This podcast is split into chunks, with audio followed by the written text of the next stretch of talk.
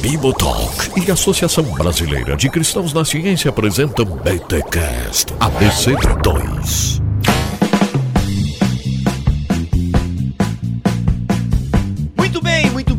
Começa mais um BT Cash ABC2, o de número 46. Eu sou Rodrigo Bibo e estou sem ciência do que vai ser esse BT Cash de fé e ciência. Olá, pessoal. Muito bom estar com vocês novamente no BT Cash, tratando de temas de fé e ciência. E eu quero lembrar que Bavinck, o cristianismo preserva a harmonia e revela a nós uma sabedoria que reconcilia o ser humano com Deus, consigo mesmo, com o mundo e com a vida. Era para ser uma frase, o cara trouxe uma tese. Normal, né? Normal. Esse, É pessoal, né? esse pessoal inteligente aí é outro nível. Oi, gente. Aqui é o Marcelo Cabral, também da BC2. E a ciência sem sabedoria é manca. Olha. Olá, gente, eu sou Roberto Covolan. Marcelo esqueceu de dar os créditos da frase que ele acabou de dizer, mas a minha frase é a seguinte: sabedoria é a recuperação da inocência após uma longa trajetória de experiência. Caraca, mano. E eu vou dar o crédito, David Bentley Hart. David Benton Hart. E eu preciso dizer isso para vocês, sabe por quê? Porque o YouTube acabou usando essa frase num tour que eles fizeram lá na Europa, só que eles não deram o crédito ao, ao seu, ao seu autor. Ô, YouTube. Justiça sendo feita. Coisa linda. Gente, foi mais um BT Cash ABC2. Então, pronto, acabou, acabou o podcast. Estamos aqui neste podcast que, como vocês sabem, procura unir fé e ciência. Então nós temos aí mais de 46 episódios com a Associação Brasileira de Cristãos da Ciência, pensando esse tema da fé, da sabedoria, da ciência, da Bíblia. Enfim, tem muito assunto legal que a gente já fez aqui em parceria com a ABC2. E se você gosta desse assunto, sabedoria, fé, ciência, ouve aí os recados laboratoriais que a Ana tem um recado sensacional e quem sabe a gente se vê em novembro, hein? Ó, ouve o recado aí.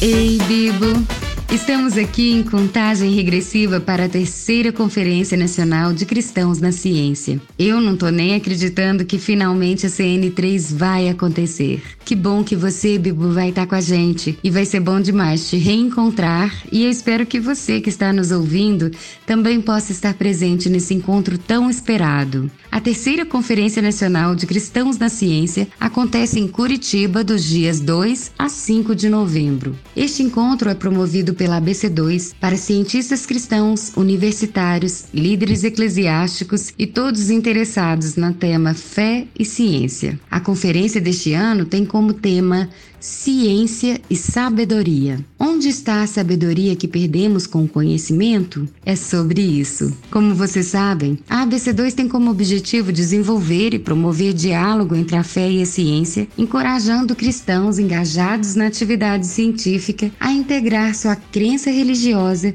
e o estudo científico, sendo pessoas que glorificam a Deus. Que a partir da sabedoria, vivamos inteiramente nosso chamado e vocação, sendo produtivos, criativos e responsáveis pela criação de Deus, gerando frutos e frutos que permaneçam. As inscrições continuam abertas. Durante a conferência, você, participante, receberá um lindo kit, mais alguns conteúdos para degustação, revistas, além das palestras inéditas, mesas de conversa, lançamento de livros e atenção. Serão feitas durante a conferência chamadas de oportunidades para você mostrar seu talento, sua pesquisa, descobertas, contribuindo ao trabalho da BC2 e Academia BC2, caminhando junto com a gente. E mais surpresas te aguardam numa programação dinâmica com o nosso super host Gustavo Assi. Não perca a oportunidade de ouvir e estar junto com esse time incrível de palestrantes. Pedro Dulce,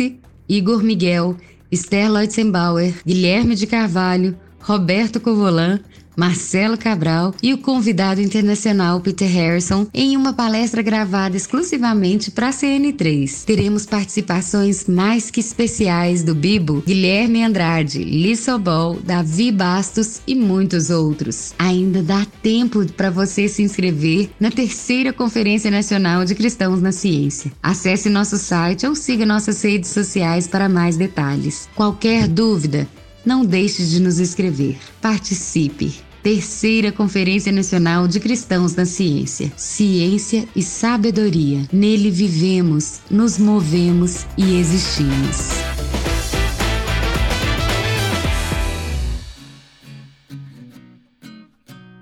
Roberto, inclusive eu ouvi os seus áudios aqui e tal, e, mano, eu sei que eu acho que eu não entendi qual que é o assunto hoje do BTcast ABC2, que a gente tem aí, inclusive Guilherme de Carvalho, Marcelo Cabral, você. Inclusive o Guilherme de Carvalho precisando de um óculos, galera. Eu queria pedir para você se tornar um associado da ABC2, porque o, o, Guilherme de Carvalho precisa comprar um óculos novo. Fez! Até que enfim! Multifocal, Guilherme? Aí sim! Fiz, final, finalmente, depois de adiar por quase três anos, eu fiz o Muito multifocal. Muito bom, ô, gente, que bom ver o Guilherme de Carvalho com óculos multifocal, porque olha, gente, o cara fica tirando o óculos, troca, abaixa a cabeça pra olhar no celular, levanta, põe óculos. Pelo amor de Deus, muito obrigado. Mas enfim, o convite continua feito aí pra você se tornar um associado da ABC2, tem uma série de vantagens. Mas vamos lá, Roberto. E aí, qual que é o tema deste BTcast ABC2? Já gostei das frases de entrada, já tô impactado. O que a gente tem hoje para oferecer para você, para seus ouvintes, é uma tremenda novidade, uma novidade fantástica. Hum. Só que, só que assim, antes de a gente tratar dessa novidade, a gente tem que tratar de uns probleminhas, cara. E na verdade, esses probleminhas são uns problemas importantes, importantes porque eles têm uma dimensão grande e são sutis de uma forma tal que a gente nem percebe. A questão assim tem, tem a ver com a ciência e um certo discurso discurso dominante que procede da ciência. Eu, eu vou usar um pouco aqui a expressão supremacismo científico. E, e, e veja, deixa eu dizer uma coisa para você. Nós não estamos aqui para falar mal de ciência, claro. Opa, por só que me faltava, né? Não, cara, nós somos, nós somos cristãos na ciência, né? Então, nós somos a favor da ciência. O, o problema não é exatamente a ciência, ao contrário. A ciência é solução para muita coisa, não é? A questão é que, veja, existe uma certa visão visão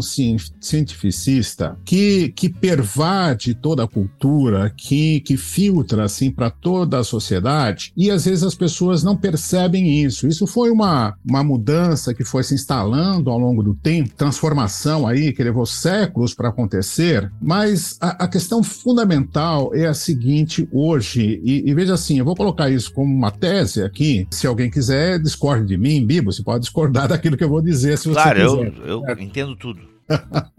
Mas o ponto é o seguinte: veja, a ciência hoje é que é, é, é, estabelecida como aquela que julga o que é e o que não é verdadeiro. Parece que a ciência virou assim a referência primeira e última a respeito daquilo que é verdade. E esse é que é o grande problema. Veja, eu não estou tratando aqui, uh, digamos, do campo especificamente científico. É claro que no campo da ciência, a ciência soberana para dizer aquilo que funciona, que não funciona, aquelas que são boas teorias, aquelas que não são, não são boas teorias, aquilo que é pseudociência e, e por aí vai. O grande problema é que isso acabou passando para o campo da cultura e acabou virando a maneira pela qual as pessoas julgam tudo. E olha, para entrar no nosso, no nosso tema e na nossa preocupação central aqui, isso, isso pervade todas as áreas, inclusive a filosofia, inclusive a teologia. Não é? A gente que trabalha muito esse diálogo entre fé e ciência, é? A gente procura fazer isso com, com bastante cuidado, mas a gente percebe que tem muitas pessoas que, às vezes, querendo reforçar algum tipo de tese teológica ou, às vezes, mostrar algum tipo de interpretação específica das escrituras, ela, ela se sente mais fortalecida quando ela consegue mostrar ou achar um link com o campo da ciência. Então, ela vai dizer: olha, a ciência mostra isso, a ciência apoia isso. E ao fazer isso, isso. Né? Ela, ela sente que isso é um argumento mais forte e ela, ela não sente que ela está dobrando, às vezes, as escrituras dobrando a teologia e, e, diante da ciência e prestando uma homenagem à ciência. Então, a, a, questão que a gente quer trazer aqui é um pouco esse problema, sabe?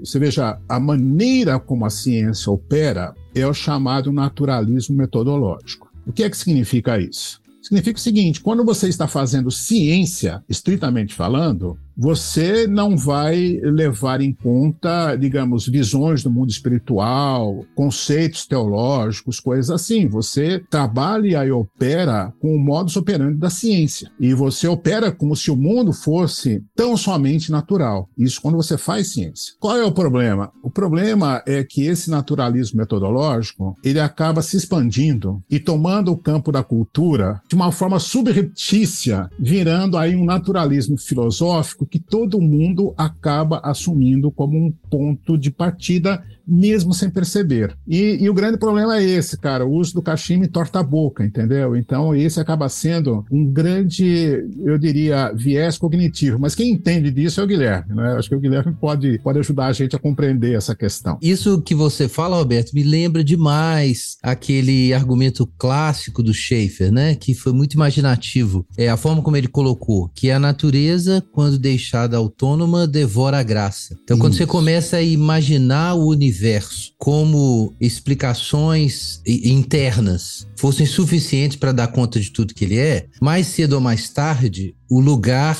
não só da fé em Deus, mas da própria imagem humana vai se perder. Porque o, o problema é que se o homem foi feito à imagem de Deus, uma explicação totalmente suficiente da natureza a partir de si é, eliminaria a imagem humana também. E não só a fé em Deus. Esse é o problema. Então, o ponto do Schaefer é que a natureza, nesse sentido, e a ciência natural deixada autônoma, ela vai engolindo nacos da experiência e reduzindo aquilo que é controlável, né? E no final, você não perde só Deus da imagem, você perde a pessoa humana também. Esse é o argumento dele lá, né? Mas é, é, é um negócio memético, né? A natureza deixada autônoma devora a graça. Ele cola. Eu acho que isso foi um dos méritos do Schaefer. Mas eu acho que vale retomar isso, sabe? Porque ele não pensou tão profundamente sobre fé e ciência quanto mais recentemente tem se pensado. Mas eu acho que ele viu alguma coisa, Roberto. Posso dar um, um, um pequeno pitaco histórico aqui nessa questão? Ai, todo mundo. Ai, eu posso dar um pitaquinho. Ah, gente, para aí, ó. Vocês manjam. Ai, eu sou um pitaco. Eu acho que eu não sei. Gente, quem não sabe é que sou eu, pelo amor de Deus. Ô, Bibo, mas é, é que quanto mais você estuda, menos você sabe, cara. É, falando sério, essa é a sensação mesmo. Eu sei, eu tô ligado. A ciência existe para diminuir as nossas dúvidas. Bom, então, mas assim, acho que é uma, uma coisa importante é a gente compreender como que historicamente isso se deu, não é? Porque a gente sabe que alguns séculos atrás aí era bem o contrário disso, né? A teologia é que era estabelecia os critérios critérios últimos daquilo que é verdadeiro, né? Como é, como é que isso se deu, Marcelo? Cara, é uma longa história, mas deixa eu pegar ajuda aqui. Um autor que nos últimos três, quatro anos tem me ensinado muito. Eu, eu devo é, gratidão ao Gui, que acho que foi o Gui que me introduziu esse autor, que é o Steven Galkroger que é um historiador inglês, mora na Austrália, né? E eu descobri, assim, que esse cara é tão top que quando o McGrath tem alguma dúvida histórica, ele liga pro Gal Kroger. Esse é o cara, né? Com quem o McGrath tira dúvidas. Mas é, é interessante, o projeto do Gal Kroger, a maior obra dele, que são quatro volumes em História da Ciência e da Religião, a emergência de uma cultura científica, são quatro volumes, a pergunta que ele se lança é exatamente essa, né? O que que aconteceu? Porque para ele isso é uma coisa surpreendente. O que que aconteceu? na história do Ocidente que, em algum momento, os valores científicos passaram a dominar todos os valores culturais e sociais. Ou seja, o que aconteceu que, a partir de certo momento, a linguagem científica, os valores científicos, por exemplo, o valor da objetividade, é um dos valores centrais da ciência, são esses valores que começaram a controlar todos os outros valores de outras áreas, de outros campos, e todos os outros valores passaram a serem é, avaliados a partir dos valores científicos. Imagina isso. Será que o seu discurso teológico é objetivo? Da onde que vem essa ideia que é uma boa coisa ser objetivo, né? Entre outros valores. Então, essa é uma questão que ele se lança, é a grande pergunta. Bom, e claro, isso tem várias saídas históricas aí, mas deixa eu colocar uma, porque ela se conecta muito bem com um personagem que já apareceu em outro episódio nosso e também aparece em vários momentos nessa conversa de fé e ciência, que é o próprio Galileu. Mas antes de chegar a Galileu, vamos voltar lá pro século XII, Idade Média, né? em que é um, é um momento, século XII é um momento muito rico culturalmente, tem muita coisa acontecendo na Europa, e uma delas é o estabelecimento das primeiras universidades. E as universidades são importantes porque elas são um ambiente institucional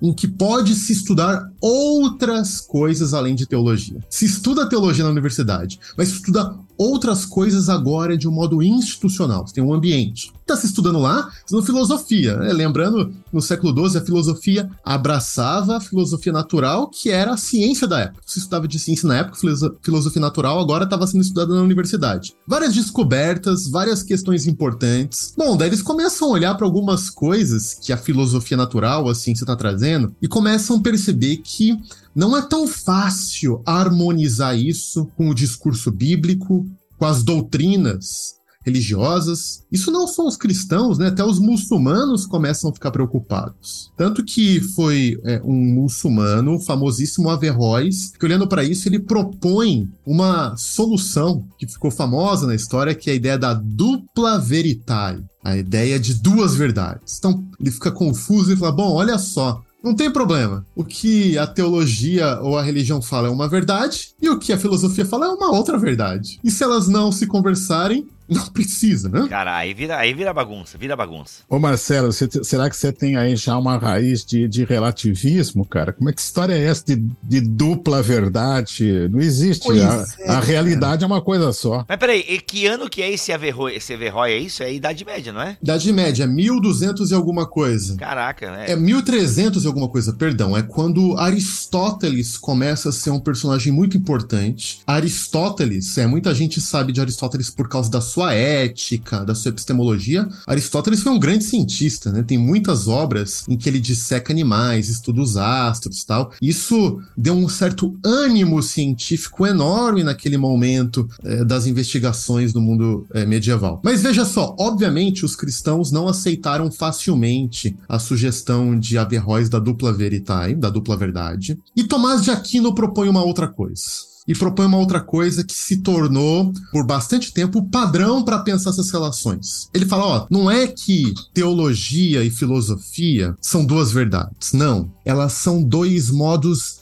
distintos de investigação. Elas não entram em conflito porque elas não investigam os mesmos objetos do mesmo modo. E daí ele diz o seguinte: a teologia nos dá os dogmas e os dogmas operam na dimensão da verdade. Ou seja, um dogma pode ser verdadeiro ou falso. A teologia opera no campo da verdade. E a filosofia natural, né, a ciência? Não, ela não opera na dimensão da verdade. A filosofia natural a ciência opera na dimensão das opiniões. E a opinião, ela pode ser mais ou menos provável. Você tem uma opinião, uma teoria que é muito provável, mas ela não está na dimensão da verdade. Certamente o Tomás de Aquino é pré-científico, tá certo?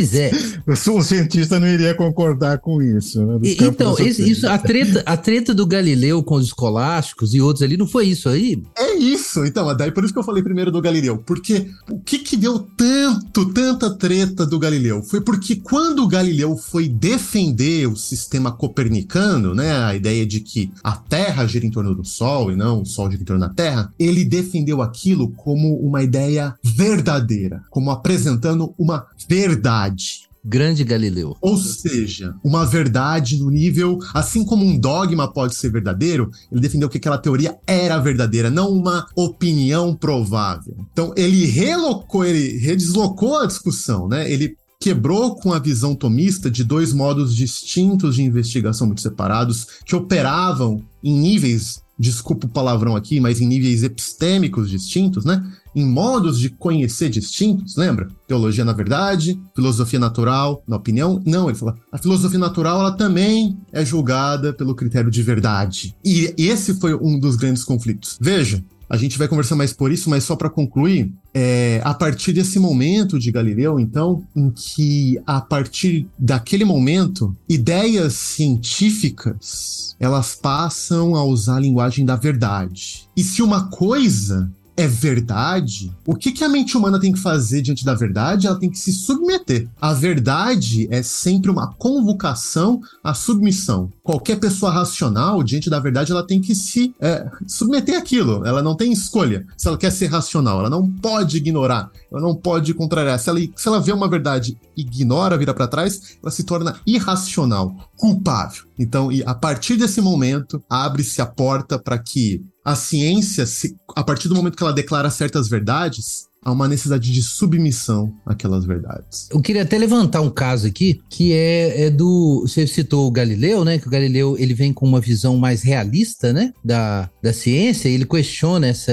essa ideia de que seriam só opiniões e tal. E parece que ele teve uma influência significativa de um pensador cristão que foi o João Filópono, né, século V aí para o século VI, que com base em eh, eh, intuições que tinham elementos teológicos, questionou a física aristotélica. E os questionamentos que ele é, fez sobreviveram, né, via discussões né, no pensamento islâmico e acabaram indo bater lá na frente em Galileu. E isso acabou influenciando a origem da própria física moderna. E João Filópono não fez isso é, por raciocínios puramente filosóficos, mas por, uma, por discussões filosófico-teológicas, né? Então, só, só para complicar, né, um pouquinho aqui o quadro, quer dizer, talvez essa, esse tipo de distinção que coloca coloca, por um lado, opiniões no campo da ciência e a verdade no campo da revelação. Ou, por outro lado, é a verdade no campo da ciência e opiniões do lado da revelação. Parece que a coisa é muito mais complicada, porque a, em momentos cruciais para descobrir a verdade, precisou-se dos dois modos de reflexão. Ô Gui, só uma coisa, eu, eu conheci ele não como João Filópono, como Filopono. Filopono. Pelo menos. É. É o Filopono de Alexandria.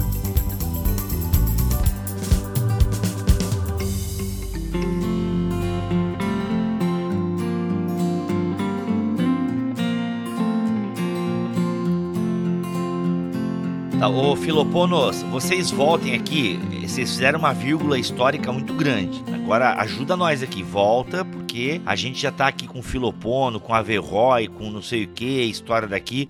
Onde a gente quer chegar com esse papo todo aí? Ajuda nós aqui a voltar. Vamos lá, vamos calibrar aqui de novo. Então, eu introduzi um ponto aqui, eu não sei o que, que o pessoal acha, mas o, o que eu introduzi é que a verdade não está do lado da ciência ou do lado da revelação ou da teologia, hum, entendeu? Há uma complexidade aí. É, mas o que acontece, Guilherme, é aquilo que você bem sabe, não é? Quer dizer, a partir de Galileu e, e de aqueles que vieram em seguida, até você chegar a Newton, por exemplo, aí você tem a plena implementação de uma maneira de investigar a natureza totalmente diferente daquilo que era feito antigamente. É? Aí você tem a plena implementação do chamado método científico. E uh, veja, aí, aí existe uma, uma, grande questão, uma questão complexa. Quem sabe você consegue deslindar isso um pouco para a gente, Guilherme? A questão é a seguinte: independentemente das crenças de cada um desses grandes pioneiros, essa maneira de investigar a ciência, o chamado método científico, fazendo uso da razão, mas combinando com abordagens empíricas, com experimentos, com, com medições precisas e tal, essa maneira de investigar a ciência foi conduzindo uh,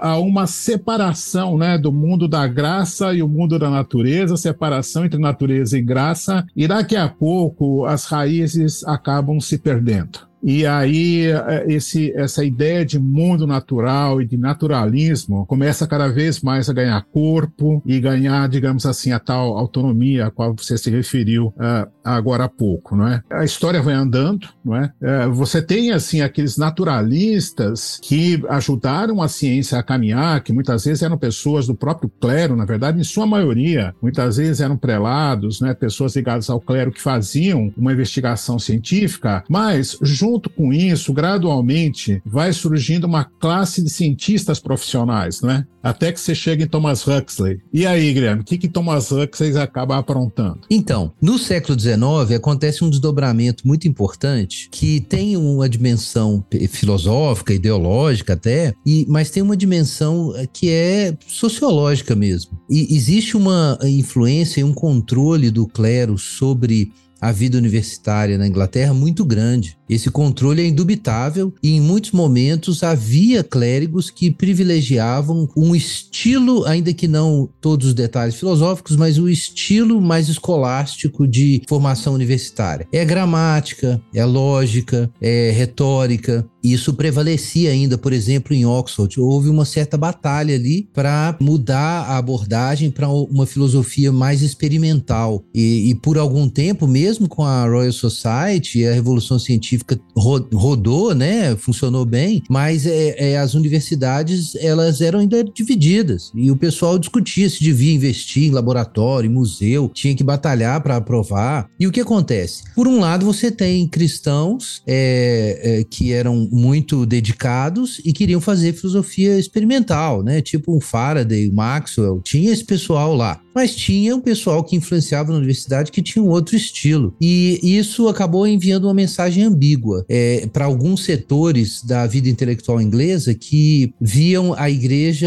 é, às vezes, atrapalhando. Via clérigos e influência clerical mesmo atrapalhando, atrapalhando a filosofia experimental. E, ao mesmo tempo, a classe científica está se formando nessa época, né? O termo cientista é, foi cunhado por William Whewell, que foi um, um é, epistemologista e é, é cientista também, um pouquinho antes, e esse termo foi apropriado pelo Huxley numa campanha, e o Huxley era o bulldog de Darwin, né, como o pessoal fala, uma campanha para é, que os clérigos tirassem suas mãos da ciência experimental e deixassem isso para profissionais dedicados. Então, assim, tem uma explicação ideológica porque havia uma ambiguidade no modo como a religião lidava. Tinha gente que apoiava e tinha clérigos que puxavam o freio. Mas, por outro lado, tem um processo que não é ideológico, é um processo de formação de uma classe profissional. E, e o, o, o Harrison, Peter Harrison fala muito sobre isso. E a formação dessa nova classe teve, foi capitaneada por líderes influentes com discurso, como o Huxley, que é,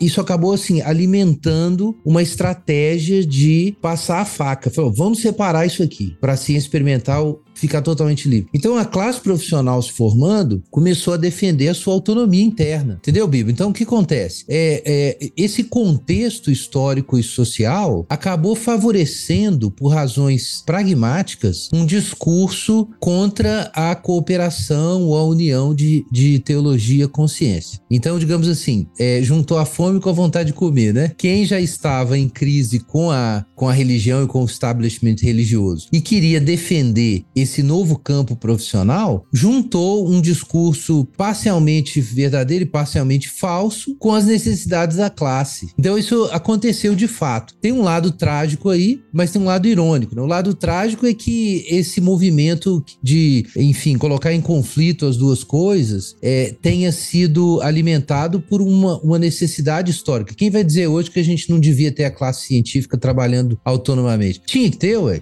Como a gente pode ser contra isso? Agora, o lado irônico da coisa é que é, o Huxley e outros precisaram batalhar para separar religião e ciência porque antes estavam juntas. E se a religião impedisse a ciência de nascer, a ciência moderna, é, a revolução científica nem teria acontecido antes dessa separação radical ser feita no século XIX. Né? Mas enfim, isso é só um pano de fundo histórico aí para discussão. Eu não estou respondendo a sua questão, né, Roberto? Não, não, eu acho que lá é fundamental, sim, porque você veja assim, esse panorama que, que vocês traçaram aí permite a gente perceber que, por um lado, a ciência ela nasce, digamos assim, sendo embalado pelos braços da teologia cristã, tá certo? Exato, exato. e ela, ela vai crescendo, vai crescendo, aí chega uma hora que ela quer autonomia. E nesse, nesse movimento de buscar autonomia, de certa forma, ela acaba se voltando contra quem a gerou. E uh, do ponto de vista, digamos assim, do pensamento, acontece uh, uma, uma transformação fundamental que o Peter Harris Harrison, naquele livro lá, Territórios da Ciência e Religião, ele chama de Remarkable Reversal uma, uma inversão notável. Veja bem, Bibo, até uma certa altura da história, você tem a teologia cristã ali servindo de marco referencial para aquilo que pode ser tomado como verdade. Você vê que por causa disso, o Galileu so, sofreu todas as agruras que sofreu, tá certo? Ele tinha que passar pelo crivo dos teólogos, da igreja, etc e tal. Então você tem, você tem esse estado de coisas ali. Agora, a história anda, e daí você chega a um, uma outra situação situação em que, em que as coisas se invertem. E, e, esse é o, a, essa é a inversão notável, entendeu? Aí a teologia é que vai ser submetida ao crivo da ciência. Vocês que são da área de teologia, vocês conhecem isso muito melhor que eu, as implicações que isso tem, por exemplo, na, na análise da, das escrituras, não é? é esse criticismo textual e tal, e, e essas coisas todas que acabaram vindo, e as implicações que isso teve, inclusive, digamos assim, no surgimento do liberalismo teológico e depois as implicações disso em termos de secularismo e tudo mais, não é? Então, eu, eu posso fazendo um comentário aí, porque, assim, eu falei um pouco da questão histórica, né, Roberto? Mas você tinha mencionado antes a questão de, mais até interna, né? Como aconteceu isso dessa autonomia do novo método experimental da ciência moderna em relação ao discurso teológico e a reversão notável, né? Que o Peter Harrison mencionou. Aliás, uma pausa na reflexão para dizer que Peter Harrison estará com a gente aí no congresso da ABC2. Não estará fisicamente, mas um vídeo especialmente gravado para a conferência da ABC2 agora em novembro, tá? Então, fica ligado, link aqui na descrição deste podcast. Continua, Guilherme. Excelente. Eu aproveito para mencionar que ele já esteve com a gente, Peter Harrison. Nós tivemos um evento muito jóia no Rio de Janeiro alguns anos atrás. Peter Harrison esteve presente, o René Van Waldenberg. Então, ele já é conhecido da ABC2, traduzimos é, material dele. Então, vai ser muito bom ter ele de volta com novas ideias aí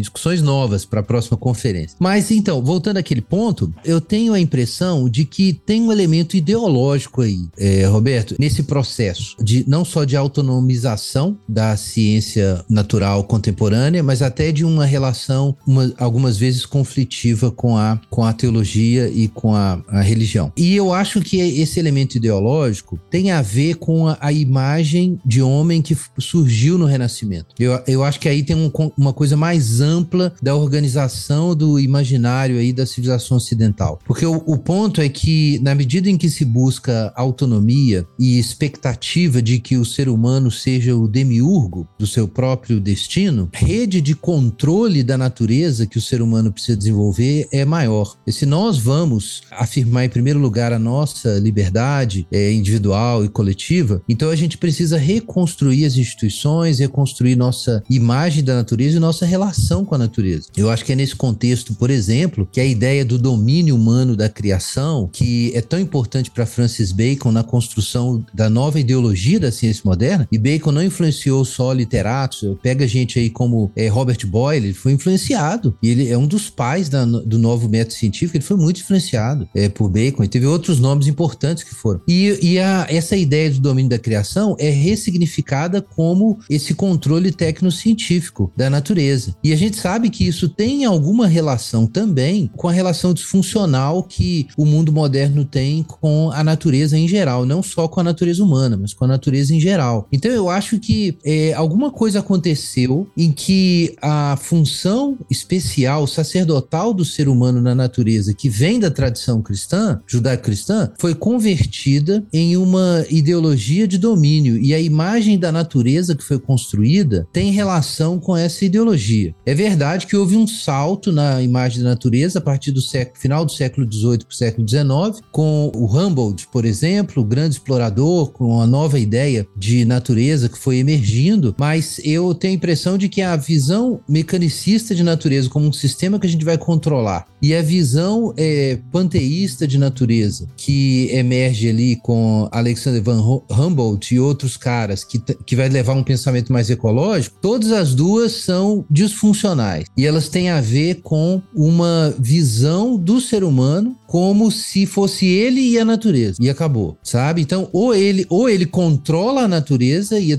e, e instrumentaliza, ou ele é submerso pela natureza. E eu acho que essas visões é, da natureza, produzidas sem a teologia, tomaram conta do processo do desenvolvimento da ciência. Então, eu não acho, Alberto, que é só um problema de método, não. Enfim, você está entendendo? Eu acho que não é só método, é um método dentro de imerso em uma ambiência, sabe? Ideológica. Porque eu acho que o método científico, enquanto ele está buscando uma interpretação realista da natureza, eu não acho que isso seja a fonte do naturalismo, sabe? Que exclui eh, Deus, a pessoa humana e o sentido de valor. É, não acho que, eu, enfim, essa é a minha meu, meu pitaco aqui. Meu pitaco, tá, Rodrigo? Rodrigo Bibo, estou dando pitacos.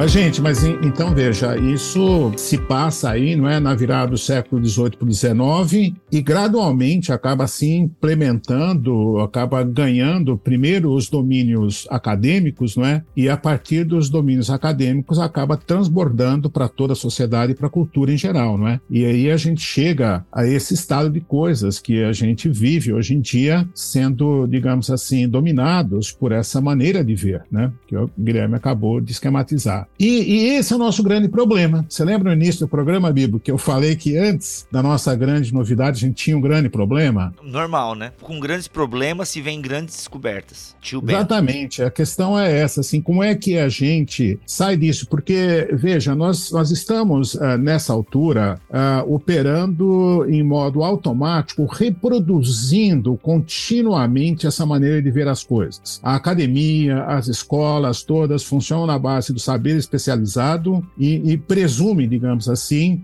essa, essa visão da realidade mecanicista, não é? Essa autonomia da natureza e a gente busca se aprimorar dentro desse modelo. Mas a questão é que está conduzindo o mundo a dificuldades enormes, tá certo? A becos sem saída e tal. E como é que a gente muda isso? Como é que a gente muda isso, Marcelo? Como é que a gente muda isso? A gente muda isso, as pessoas têm que, que enxergar outras coisas coisas que ficaram esquecidas, tem que uh, olhar para aspectos que estão sendo ignorados. E a transformação disso não tem um outro caminho a não ser o caminho da educação, cara caminho da educação, Bibo. É isso, você veja assim, dentro da tradição cristã, né, o aspecto do ensino, da pedagogia, sempre prevaleceu de uma maneira muito forte, não é? E, e, e é esse o caminho que a gente deve seguir para isso também. Agora, eu, eu preciso apontar para vocês agora, de certa forma, eu vou mudar um pouquinho essa nossa discussão, esse nosso, uh, esse nosso papo aqui, uh, justamente por causa da novidade que eu disse que a gente ia trazer, não é? A gente tem uh, refletido ao longo do tempo a respeito desses problemas que a gente tem apontado para vocês. E a gente, de repente, descobriu uma oportunidade fundamental para trabalhar exatamente em cima dessa questão, que eu não sei se todos os ouvintes aqui estão por dentro do que está acontecendo, mas tem uma transformação acontecendo no ensino médio. Desde, digamos, um pouquinho de tempo para cá, desde uns, uns dois anos para cá, já está sendo implementada uma legislação que vem de anos atrás, que é o chamado novo ensino médio. É? E, e, esse novo ensino médio, ele vai funcionar, já está começando a funcionar de uma maneira diferente, que, aliás, tem criado, digamos assim, grandes dificuldades para os diretores e coordenadores pedagógicos das escolas médias, né? Que é justamente conseguir fazer a implementação desse novo sistema. E esse novo sistema, é um sistema que, assim, idealmente, ele permitiria que o próprio aluno escolhesse os seus itinerários formativos dentro de uma série de opções que ele teria, não é? Pessoal de filosofia ficando desesperado já. Sabe quem vai escolher aí, filosofia? pois é. Então, ao, ao, lado né, de um núcleo comum de disciplinas obrigatórias, né, que são aquelas disciplinas, digamos, tradicionais, novas disciplinas vão surgir, disciplinas optativas e tal. E a gente compreendeu uh, que, na verdade, essa mudança na legislação é, estabelece uma grande oportunidade para a gente oferecer para as escolas um caminho para sair dessa maneira de pensar que já vem aí pelo menos há 200 anos dominando a humanidade e que está implicando nesse tecnicismo, nessa maneira cientificista de encarar as coisas. Né? E, é, e, de certa forma, quer dizer, além dessa oportunidade, nós fomos convocados, viu, Bibo? Alguns, alguns diretores de escola aí procuraram a gente e disseram: olha, esse trabalho que vocês têm feito de estabelecer conexões entre o campo da ciência, das ciências em geral, com o campo da filosofia, da teologia, dialogar com várias áreas da cultura e tal, essa maneira da ABC2 encarar as coisas, ela é importantíssima e a gente precisa disponibilizar isso para os estudantes e tal, não é? Então, Bibo, eh, eu tenho assim a satisfação de anunciar para você e para os seus ouvintes aí em primeira mão. Rufem os tambores! Anuncie agora, Roberto! Nós estamos lançando em primeira mão aqui no BTcast o programa Ciência e Sapiência. Olha aí! Opa! Cara, esse programa é, é, assim uma, uma grande novidade, não é? E eu vou passar a palavra para o Marcelo, aí para o Marcelo assim uh, dizer um pouco que qual que é a ideia que está por trás disso, como é que a gente tem organizado esse programa e daqui a pouco a gente dá mais detalhes a respeito dele. Fala aí, Marcelo. Legal, eu vou falar assim, mais daquela concepção ou do coração do projeto mais do que detalhes, porque detalhes depois quem vocês podem olhar com calma, né? É, no, no que a gente vai disponibilizar para vocês. Na, na, verdade, isso, na verdade, viu, Bibo? Depois a gente vai deixar aqui um material com você para você disponibilizar aqui na descrição do vídeo, tá bom? Aí quem tiver interessado em conhecer os detalhes vai poder acessar esse material. E claro, né? A equipe ABC2 está de braços abertos para quem quiser entrar em contato, precisar de mais informações. Mas, gente, retomando o que o Roberto falou, talvez se eu fosse resumir em uma curta frase o que a ABC2 tem feito ao longo dos anos, tem muita muitas frases curtas para resumir, porque a gente faz muita coisa.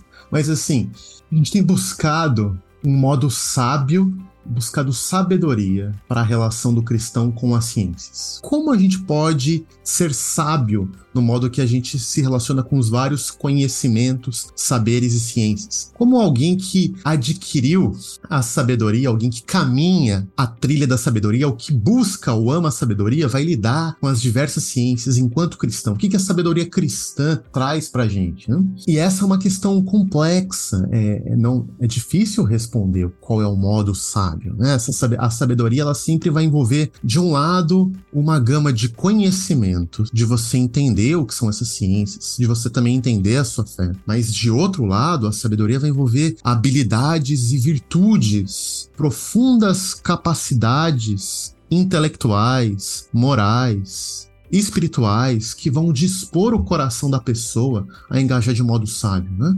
Virtudes como a curiosidade, como a humildade intelectual, como a coragem intelectual, como a perseverança, são fundamentais para lidar nesse mundo complexo, para lidar de modo sábio com temas tão diversos. Então, a gente percebeu exatamente, né, como que a gente traduz ou carrega esses conhecimentos que a gente tem estudado, produzido, aprendido e essas virtudes que a gente tem cultivado, como a gente traz isso para o contexto formativo do ensino médio. E aí surge esse grande programa Ciência e Sapiência, é, que se traduz num conjunto, primeiro, de quatro disciplinas, quatro cursos, quatro disciplinas voltadas especialmente para o ensino médio. E o que é importante é que a gente tem desenvolvido essas disciplinas tratando de todos esses conhecimentos que a gente tem pensado, conhecimentos profundos da interação entre fé e as ciências. Todos os temas que os nossos ouvintes têm escutado ao longo dessas dezenas de episódios aqui com o Bibo, nos nossos livros publicados, nos nossos cursos, conferências, todos esses temas a gente traz eles para a linguagem e para a realidade do ensino médio mas também com essa preocupação de formar as virtudes intelectuais que tornam alguém verdadeiramente sábio. Né? Alguém que que, as virtudes que tornam os estudantes curiosos, humildes, perseverantes, cuidadosos no trato com os textos, com os autores, capazes de fazer vozes diferentes dialogar na mesa e perceber o que tem de melhor em cada uma, perceber através do fio da fé cristã como que você pode lidar com conhecimentos que em um primeiro momento parecem contraditórios ou até antitéticos à fé, né? ou até do lado oposto da fé. Como que eu lido com isso? Como que eu lido com essas teorias difíceis? Como eu posso abrir minha mente de um lado a novas teorias, mas manter firmeza nas convicções fundamentais da fé cristã? Então esse material contempla tudo isso com muita imaginação, com muito estudo, muita dedicação. E é um passo novo, sem dúvida, na nossa história, porque ao longo dos últimos anos o nosso foco tem sido mas o público universitário, acadêmico, adulto, seminaristas. E agora a gente volta os olhos, as atenções e esforços para a realidade do ensino médio.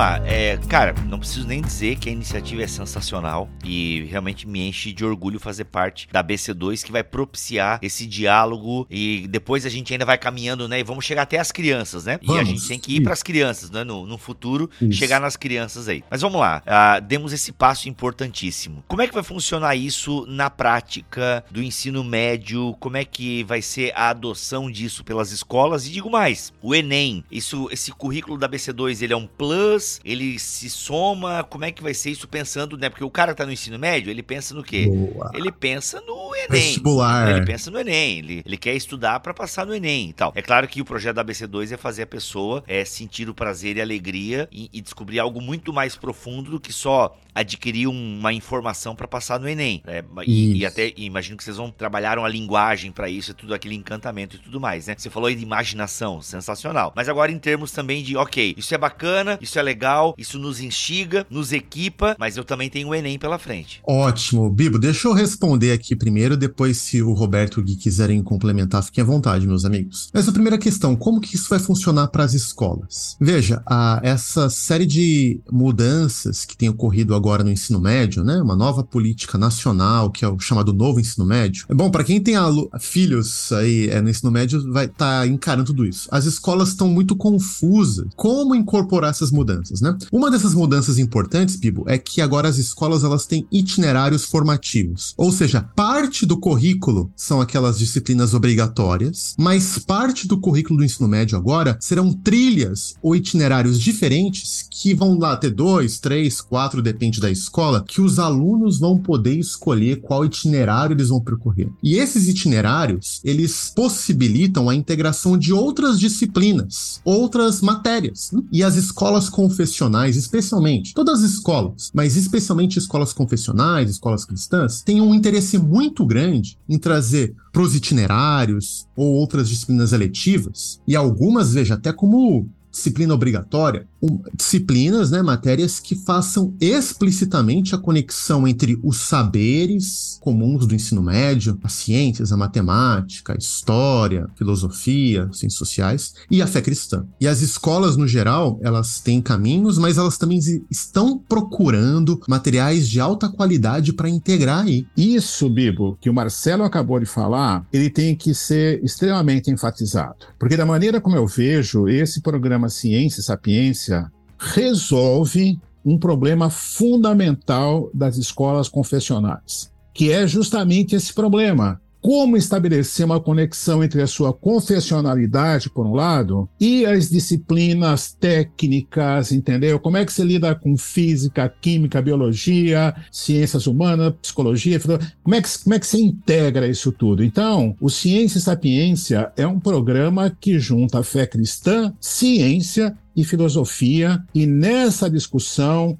a gente faz essas pontes todas, algo que, assim, tanto quanto eu saiba, não existe nenhum programa equivalente em lugar nenhum. Perfeito, Roberto. Então, assim, o Bibo, a escola pode encontrar formas distintas de integrar isso, viu, Bibo? São quatro disciplinas, então a nossa proposta é que disciplina 1, um, primeiro semestre do primeiro ano, disciplina 2, segundo semestre do primeiro ano, disciplina 3, primeiro semestre do segundo ano do ensino médio e disciplina 4, segundo ano do ensino médio, exatamente porque é comum que o terceiro ano seja aí sim um ano bem mais focado nas disciplinas diretamente preparatórias para os vestibulares, para os exames nacionais. hum? Então essa é uma proposta. Embora a escola ela tenha o seu plano pedagógico e possa fazer isso de diferentes maneiras. Agora, respondendo ra- rapidamente sua segunda pergunta. Cara, e aí, essa disciplina e o Enem? O aluno quer participar no Enem, cara. É, quando minha filha estiver lá, eu quero uma escola que prepare ela bem para o Enem. Como fazer isso? Então, tenho duas respostas para você importantes, tá bom? Primeiro, o que eu acho que é um pouco menos importante aqui. A gente, ao final de cada uma dos, dos nossos quatro volumes, de cada uma das quatro disciplinas, a gente tem lá uma seleção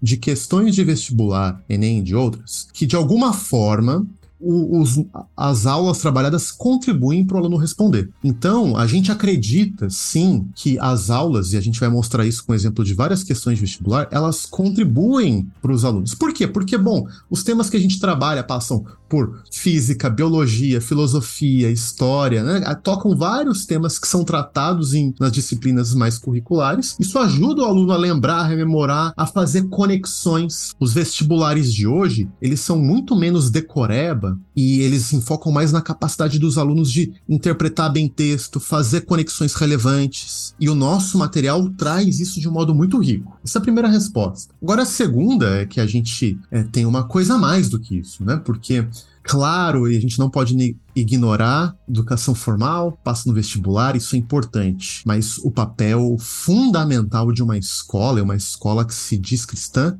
é formar caráter, formar caráter intelectual. Uma escola que instrumenta o seu filho para passar no vestibular, mas não forma o caráter intelectual dela, dele, do, do, seu filho, falhou miseravelmente na sua tarefa enquanto escola. Vai jogar alguém num, numa universidade que vai ser incapaz de lidar com os novos conhecimentos, as novas dinâmicas e demandas. É claro que o nosso material é uma parte disso, mas é um material completamente desenhado para contribuir nesse processo de formação de caráter intelectual. É um material de cabo a rabo. E só um último ponto é que às vezes as pessoas pensam, ah, ok, então vocês têm um conteúdo que trata de caráter intelectual. É muito mais do que isso, porque as aulas elas são o próprio arranjo das aulas, as práticas que estão imbuídas em cada uma das aulas são práticas pensadas na formação do caráter intelectual. Então, só para dar um exemplo, todas as aulas, cada uma das nossas 48 aulas, tem uma sessão fundamental chamada Virtuose, em que uma prática, em que a gente se inspirou inclusive num projeto chamado Projeto Zero, lá forjado em Harvard, é trazido junto com uma virtude e é colocado lá para o aluno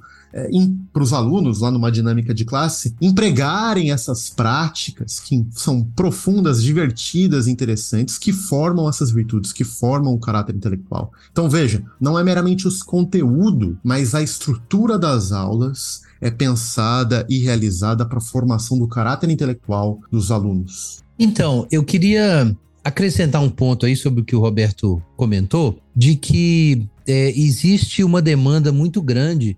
Há alguns anos eu acompanho os movimentos de é, educação cristã escolar no Brasil, existem várias iniciativas, né? Mas eu tenho notado ao longo dos anos que isso frequentemente é deixado para os professores construírem. E a gente sabe que é mais do que a construção de uma associação de conteúdo dentro da disciplina. O problema é como formar uma mente cristã no sentido mais amplo. Uma mente cristã no sentido mais amplo não é um trabalho só de sala de aula, é um trabalho coletivo envolvendo pessoas de várias áreas diferentes que estão pensando os mesmos problemas por anos a fio. E nesse contexto, então, acontecer a formação de professores, a construção de material. E então é necessário um projeto projeto mais amplo. E, e a gente vê isso, que é, é muito difícil, né? Não é que não houve é, uma preocupação, uma busca de muitos é, professores, educadores no sentido de construir isso, mas nós entendemos que é um projeto muito maior. A própria Cristãos na Ciência surgiu para criar essa fervura, né? Esse pensamento coletivo e discussão e leitura de muita coisa de longo prazo. Então, é, nesse, nesse momento, é, como um fruto mais amadurecido, surge uma proposta mais mais integrada de construção de ou de cultivo de mente cristã, mais do que um conteúdo cristão para as disciplinas, é como também foi colocado aí pelo Marcelo. É, é como construir a mente cristã. E aí entra os sistemas de sabedoria, de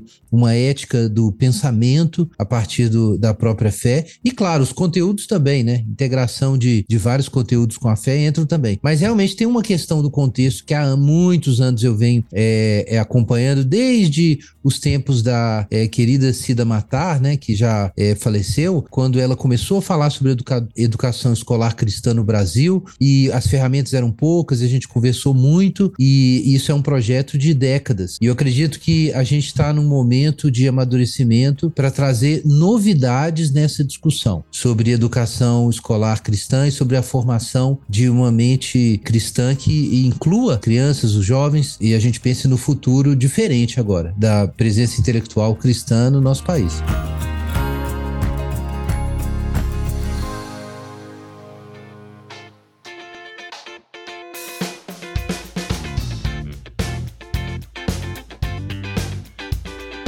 Cara, sensacional. Gente, olha, já quero. Como é que eu faço? Mas vamos lá. Tudo isso depende de uma peça importantíssima nessa engrenagem, que é o professor em sala de aula, né? Esse ser que está lá, é, é a ponta da lança, que está diante dos alunos, com seus hormônios a, a, alvoraçados, e tem que ir lá ensinar um monte de coisa, virtudes e tal. Vai ter algum preparo da BC2 para esse docente? Porque eu conheço vocês e sei da capacidade que a equipe da BC2 tem de preparar um material muito legal. Entretanto, tem aquele que vai agora aplicar o material em sala de aula. Vai ter algum congresso ABC2 para professores de ensino médio ou não? Algum curso online preparatório, porque senão todo esse, toda essa beleza, né? Ela é, é como é pedir para eu terminar um prato do Masterchef, entendeu? Vai dar ruim. O Bibo, sem dúvida, é, é um desafio para a escola inserir o material, porque as nossas disciplinas elas são inter e transdisciplinares, né? Elas envolvem conhecimentos e saberes que cruzam Aí envolve ciências naturais, biologia, física, matemática, história, filosofia. Bom, como que eu faço com meus professores? Claro, a gente, várias escolas têm professores competentes em diversas áreas, mas pensando nisso, nós temos preparado um curso especialmente de capacitação docente. E é um curso que escolas que adotarem o nosso material vão ter oportunidade de colocar os seus professores para fazer o curso, tá bom?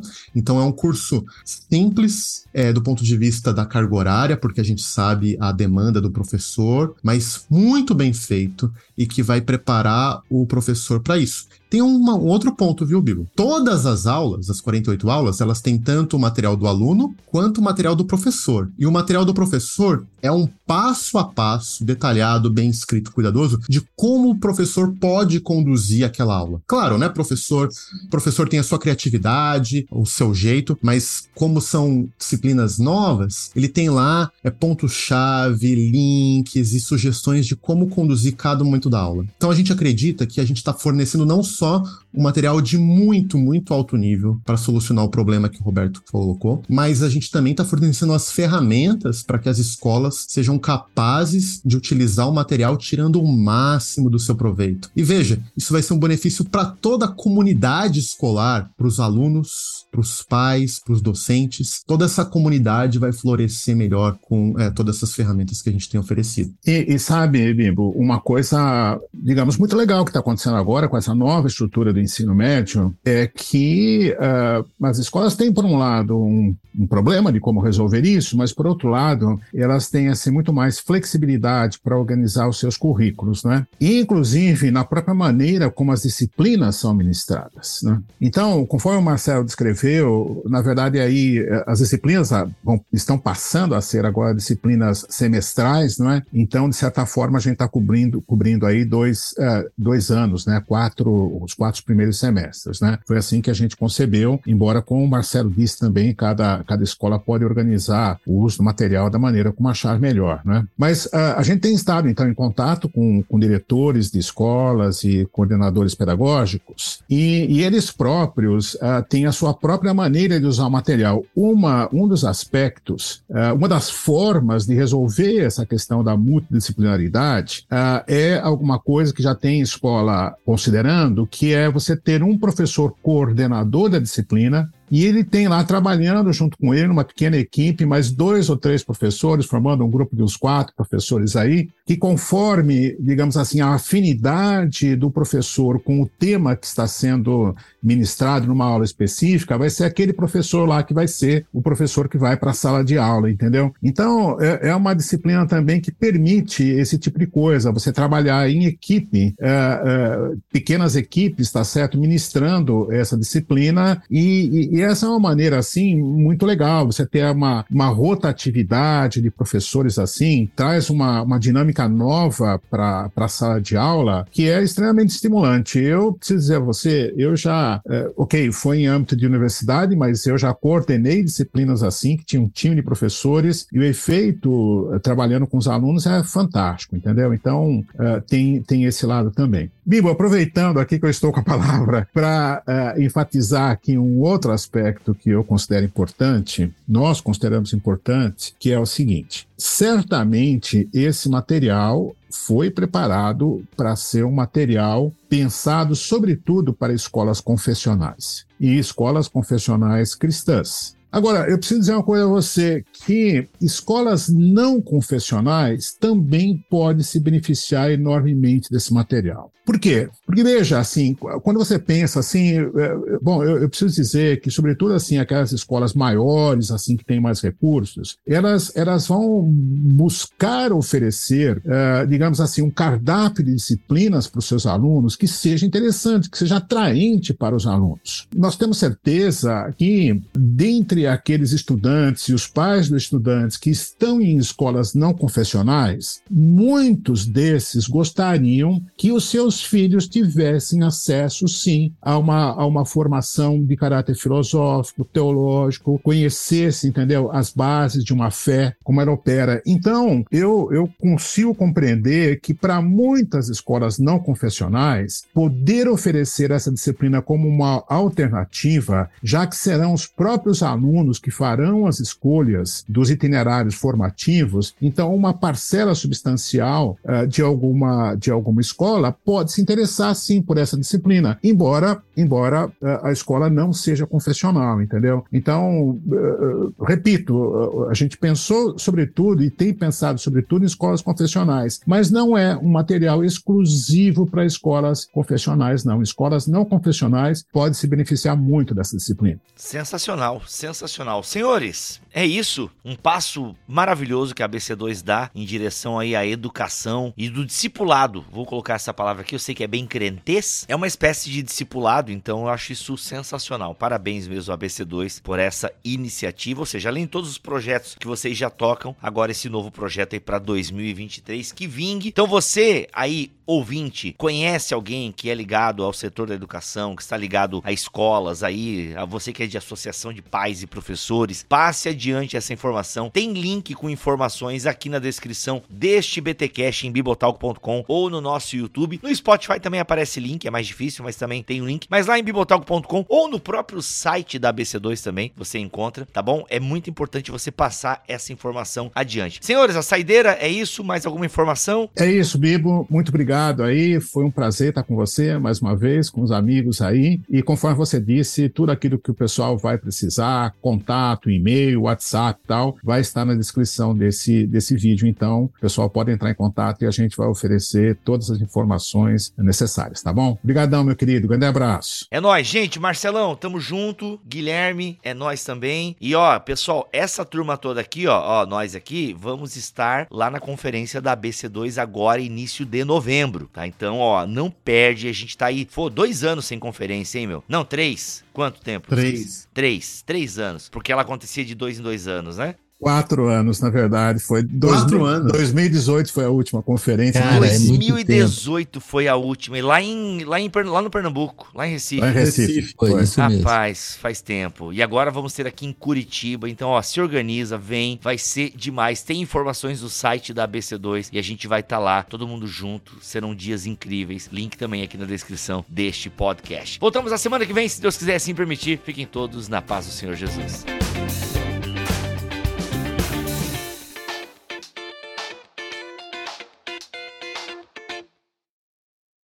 Este podcast foi editado por Bibotalk Produções.